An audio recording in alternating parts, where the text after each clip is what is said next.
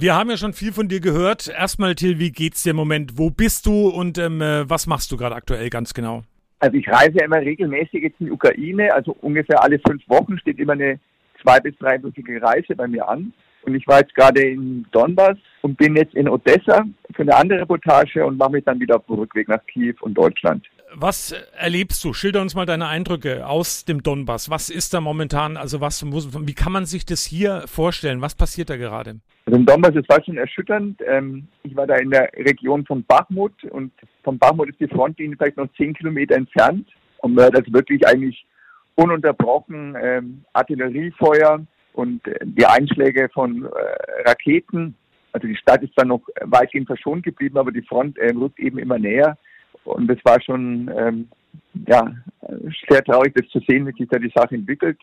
Und ich habe dann auch eben ukrainische Soldaten besucht, äh, die in der Artillerieeinheit äh, dienen. Und da geht es natürlich um das Thema schwere Waffen. Und wie ist der aktuelle Stand? Die Ukrainer haben halt zum Teil wirklich nur sehr alte Geschütze aus Sowjetzeiten und bräuchten halt ganz dringend moderne Geschütze, die nach, an, nach eigenen Aussagen letztendlich auch die Zivilbevölkerung schützen würden, weil wenn sie eine höhere Reichweite haben, könnten sie eben die, ähm, russischen, äh, die russischen Stellungen ähm, verdrängen und die russischen Stellungen könnten mit ihrer Artillerie dann eben schwerer äh, die, die Städte angreifen. Wie ist es mit dem äh, zur Wehr setzen? Also wie hält die Ukraine dagegen? Kannst du das mal so ein bisschen schildern? Mit allem, was er hat, muss ich sagen. Also die, die, der äh, Widerstandswillen ist wirklich ungebrochen. Das ist kein Unterschied zu dem, was ich im März erlebt habe und was jetzt ist. Also die, die, die Leute halten durch, aber natürlich in, den, in Bachmut zum Beispiel große Teile der Bevölkerung aus der Stadt evakuiert worden. Und ich habe dann auch äh, Rotkreuz da praktisch begleitet, die ähm, dann eben Menschen mit Behinderung und äh, Hochbetagte dann praktisch evakuieren. Die riskieren natürlich dann bei den Transporten auch mal ihr eigenes Leben. Ne? Wie, wie geht's den Menschen? Also können die noch? Was ist da dein Eindruck?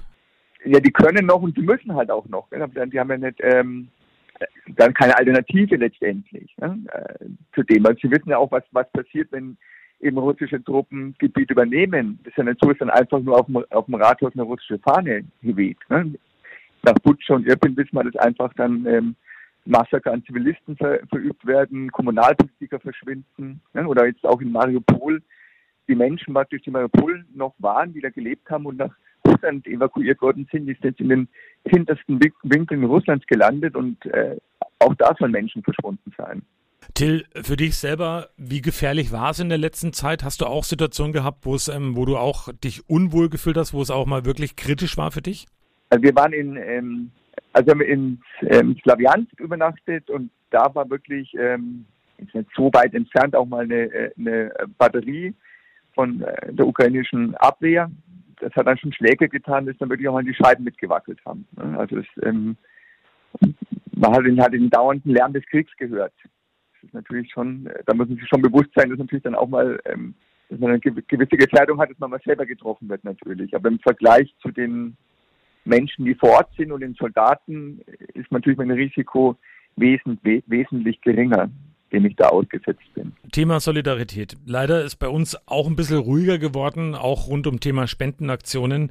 Ähm, merkt man das auch vor Ort und wird, was wird noch dringend gebraucht? Also kannst du da auch nochmal so einen Appell loslassen, dass man wirklich dieses Thema eben, dass es weiterhin sehr, sehr wichtig ist und auch sehr präsent bei allen? Ja, wir brauchen aber zwei Sachen. Also einmal wirklich Spenden, da würde ich halt äh, dann raten, dass das natürlich äh, ein Riesenproblem ist, ist die Versorgung von Verwundeten zum Beispiel. Und dann von den Binnenvertriebenen, das, die brauchen ja auch eine Versorgung. Also da ist es wirklich sinnvoll, dass man an ähm, Organisationen spendet, die da unterstützen. Und das ist das eine. Aber das andere ist wirklich, ich bitte echt darum, die Leute gehen wieder auf die Straße. Ne? Weil Putin zum Beispiel schaut ganz genau, wie so Zivilgesellschaften jetzt im Westen auf diesen Krieg reagieren. Und da passiert bei uns halt wieder gar nichts. Und ich kann halt wirklich nur warnen, das ist jetzt ein, ein Krieg, der wird, den, da werden wir nicht dran vorbeikommen, indem wir wieder anfangen, ihn zu ignorieren. Das könnte für uns auch in Deutschland wirklich ähm, schlimme Folgen haben. Also ich denke, man sollte jetzt wirklich auch zeigen, dass wir als äh, Westen, dass wir als Deutsche da hinter den Ukrainern stehen. Das ist, denke ich, eine ganz wichtige Sache. Und auch eine äh, Sache, die wir halt wirklich dann als Adresse an Russland richten. Mhm. Du hast ja tagtäglich mit all dem Leid, was da passiert im Donbass und auch in der Ukraine zu tun.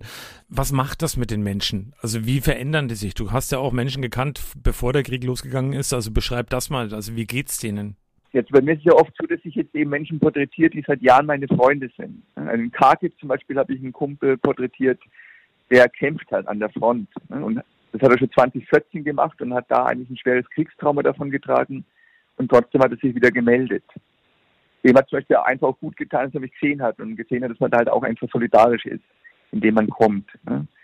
Jetzt in, in, hier in Odessa habe ich, hab ich auch eine gute Freundin getroffen und ähm, ja, also Odessa ist jetzt zum Beispiel, hat wenig Kriegsschäden zum Glück bis jetzt davon getragen, aber es gibt halt sehr viele Alarme und gerade im ähm, Ende Februar, im März, dann hat halt meine Bekannte da wirklich ähm, die meisten Nächte irgendwo in, in feuchten Kellern verbracht.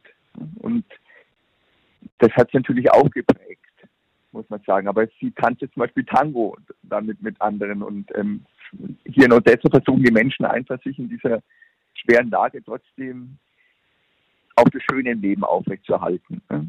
In, in den Parks, da spielen Bands zum Beispiel und die Leute machen einfach das Beste daraus, was sie machen können. Ich wollte gerade fragen, wie In Donbass ist natürlich nicht, nicht möglich, in Donbass ist natürlich nicht möglich. Also da ist einfach wirklich Krieg, wie wir uns ihn vorstellen. Ne? Also mit, mit schweren Artilleriegefechten, Raketenangriffen etc. Bleibt da überhaupt Platz für Normalität im Donbass? Donbass nicht, nee. Das ist wirklich äh, einfach ein ganz schlimmer Wahnsinn. Aber selbst in Odessa zum Beispiel, Raketenangriffe gibt es trotzdem immer wieder. Also es gibt keine Stadt in der Ukraine, denke ich mal, wo man sagen kann, die ist vor Raketenangriffen sicher.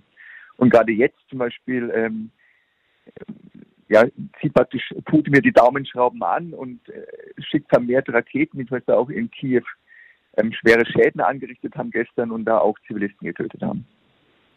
Deine Einschätzung, wie lange wird das alles dauern, dieses Grauen? Das ist schwer zu sagen, da möchte ich eigentlich gar keine Prognose abgeben, aber ich weiß nur, wenn es nicht gelingt, dass Putin wirklich eine schwere militärische Niederlage bis zum Jahresende einsteckt, also wenn er da wirklich nicht hohe Verluste hat, die ihm zeigen, dass es dann nicht weitergeht militärisch, dann werden wir wahrscheinlich einen europaweiten Krieg haben, weil er dann weitermacht. Also du gehst wirklich fest davon aus, wenn äh, Putin keiner stoppt und wenn die Ukraine Putin nicht stoppen kann, mit Europa im Rücken, dann weitet sich das alles aus. Ist deine feste Meinung, du. Und wir haben ja beim Coburger Medienpreis schon mal drüber gesprochen oder hast du es auch erwähnt. Also du gehst davon aus, es wird nicht Schluss sein. Ja, das passiert ja mit Ansage, die ganze Geschichte. Also wir haben halt immer zugeschaut. Wir haben zugeschaut, wie in den 2000er Jahren ähm, Putin Tschetschenen zusammengebombt hat. Wir haben zugeschaut, wie er das gleiche in Syrien gemacht hat. Er hat äh, den Ukrainern ihre ähm, Staatlichkeit abgesprochen, schon im vergangenen Jahr. Da war es eigentlich klar, dass da was passiert. Also er hat gesagt, ihr seid keine Nation. Letztendlich habt dann auch kein Recht, ein eigener Staat zu sein. Hat er ein Essay geschrieben. Und er will halt dieses äh, großrussische Reich wieder richten. Und äh, da reicht die Fläche von der Ukraine noch nicht aus. Und ich befürchte halt eben, wenn Trump zum Beispiel in zwei Jahren die, die Wahlen gewinnt, dann wird auch davon ausgehen, dass die NATO ihren Bündnis Verpflichtungen, äh, die, die USA ihren Bündnisverpflichtungen in der NATO nicht nachkommt und dann zum Beispiel auch die Baltenstaaten und Polen angreifen. Und davor kann er sich Moldawien und Georgien schnappen. Das denke ich wäre sein Programm, wenn er hier wieder durchkommt. Es sind äh, schwierige Zeiten. Bei uns wird viel darüber diskutiert, dass ähm, äh, das Gas und die Versorgung, dass das alles teurer wird. Und weiterhin ist es so, dass im Donbass da wirklich Menschen sterben. Das ist schon irgendwie auch ein Stück weit schizophren. Uns geht es um unseren Wohlstand und woanders geht es um äh, Freiheit und ganz andere Werte. Klar, also die Ukraine wird sich auf einen sehr kalten Winter einstellen, logischerweise. Also auch da wird es äh, wesentlich härter treffen als bei uns in dem, in dem Bereich, in dem ganzen Land, weil die auch mit Gas heizen, die, die Ukrainer. Und wir müssen halt wirklich verstehen, und das muss in Deutschland ankommen, denke ich mal, dass wir wieder den Faschismus haben. Putin ist ein Faschist und ein Imperialist und, und er hat seine Agenda und da sind sie sich alle gleich, diese Diktatoren. Das endet immer in einem, in einem großen Krieg und man kann halt auch nicht mit ihnen verhandeln, weil Putin immer auch Verträge nicht einhält. Oh Mann, Till, wie geht's mit dir weiter? Du bist jetzt gerade noch in Odessa, das haben wir eingangs des Gesprächs auch gehört. Was passiert bei dir als nächstes? Ja, bei mir geht es dann wirklich schon wieder nach Hause. Ich ähm, bin jetzt dann schon wieder auf dem Heimweg. Ich treffe mich noch auf, auf, ein gutes Glas Wein mit, mit meinen Freunden hier. Und dann geht es in, in, in, heute Nacht im Zug zurück nach Kiew und dann mit dem Flixbus zurück. Es gibt ja keine Flüge mehr in der Ukraine, deswegen sind die Reisezeiten, um eigentlich am Ort des Geschehens auch anzukommen, halt auch schon sehr lang. Ne? Also dass man schon mal drei, vier Tage unterwegs, bis man an dem Ort ist, wo man seine Reportage machen will. Mhm. Stichwort. Aber mich hat sehr beeindruckt, wie tapfer hier die Menschen sind. Das ist wirklich ähm, immer wieder rührend. Stichwort Zugfahren. Ich habe da auch schon ein paar Berichte darüber gesehen, dass das Zugnetz in der Ukraine ja wirklich perfekt ähm, funktioniert und auch perfekt läuft. Aber wie ist es da, wenn du da im Zug unterwegs bist? Hat man da Angst? Muss man da Angst haben? Wie schilder mal da deine Eindrücke beim Zugfahren? Ja, im Zugfahren ist es so, dass halt alles völlig verdunkelt ist. Also Nachtzug, also früher, also ich berichte schon seit langem aus der Ukraine und bin oft auch mit, mit dem Nachtzug dann in Donbass gefahren. Das waren auch meistens nur Nachtzüge aus Kiew. Und da konnte man immer so ein bisschen aus dem Fenster rausschauen, wenn man durch die, durch die Städte gefahren ist. Das habe ich immer ganz gern gemocht. Das geht jetzt nicht mehr, weil halt natürlich die Züge völlig verdunkelt sind. Also es sind praktisch überall Vorhänge davor, die kein Licht nach außen lassen. Und klar ist da auch ein Risiko mit dabei, weil halt auch immer wieder eben Bahnhöfe zum Beispiel Angriffe von Raketenangriffen waren. Aber nochmal, für mich ist es eine Reise und das war es dann sozusagen. Und für die Menschen in der Ukraine ist es halt wirklich ein Alltag, den sie da ausgesetzt sind. Willst du wieder zurückkehren in die Ukraine? Du kommst jetzt heim nach Deutschland. Hast du wieder vor, wieder hinzugehen? Ende Juli geht die nächste Reise. Wohin dann?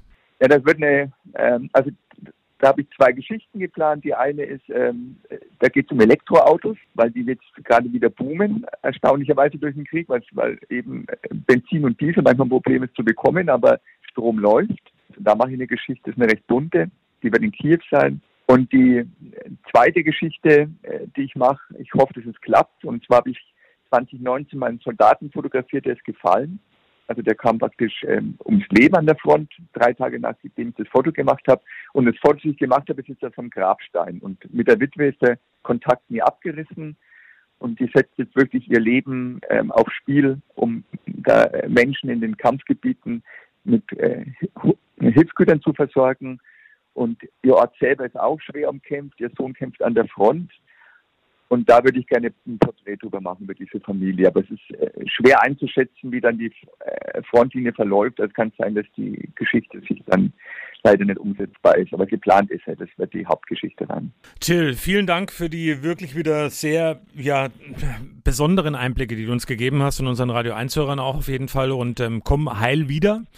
Genieß die Zeit mit deinen Freunden da in Odessa. Komm heil wieder nach Coburg und in die Region vor allem. Und ja, wir hören voneinander, Till.